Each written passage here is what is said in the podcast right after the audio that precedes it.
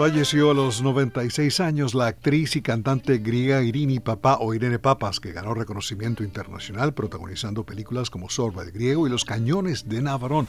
Durante una carrera cinematográfica de medio siglo, Irini Papa protagonizó Sorba el Griego junto a Anthony Quinn y Alan Bates, película con música de Mikis Theodorakis, La mandolina del Capitán Corelli junto a Nicolas Cage y Penelope Cruz y A Talking Picture, una película sonora, su última actuación junto a Catherine Deneuve y John Malkovich. La actriz y cantante también colaboró con Vangelis y con la banda de rock progresivo Aphrodite Child, el hijo de Afrodita.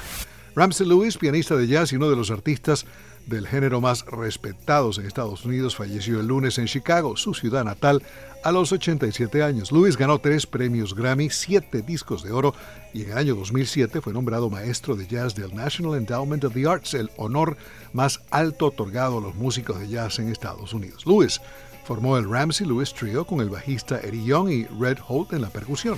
La formación del trío cambió a lo largo de los años, otros miembros Incluyeron a Maurice White en la batería. Él finalmente dejó el trío para comenzar el grupo Earth, Wind and Fire, pero regresó para producir el álbum de Lewis de 1974, Sun Goddess, Diosa Solar. A raíz de la muerte de la reina Isabel II, Universal decidió retrasar el estreno en el Reino Unido de la comedia romántica de Julia Roberts y George Clooney, Ticket to Paradise, originalmente programada para estrenarse este viernes, el 16 de septiembre. La película se va a estrenar ahora el 20 de septiembre, un día después del funeral de Estado de la Reina. En Ticket to Paradise, Clooney y Roberts interpretan a una pareja divorciada que viaja a Bali para evitar que su hija comete el error que ellos cometieron 25 años antes. Ticket to Paradise ya comenzó a exhibirse en España y Brasil.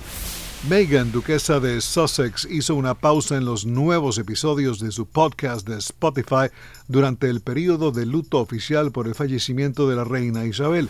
El podcast de Meghan hasta ahora ha presentado a la cantante estadounidense Mariah Carey y a la tenista Serena Williams como invitadas. Meghan Markle protagonizó el drama de televisión Suits y además la hemos visto en otra serie, no recuerdo cuál en este momento, haciendo el papel de una agente del FBI, esto antes de casarse con el príncipe Harry. El viernes 16 salen a la venta las entradas para la quinta dimensión y el pianista George Winston, quienes se presentarán a principios de 2023 en el Wolf Trap, cerca de Washington. Además de Winston y la quinta dimensión, está previsto que durante el invierno se presenten A.G. Croce, hijo del legendario Jim Croce de aquella canción If I Could Save Time in a Ball, etc. Kelly O'Hara y también Seamus o Seamus Egan. Wolf Trap, la trampa para lobos, está ubicada en Fairfax, Virginia, cerca de esta capital. Alejandro Escalona, Voz de América.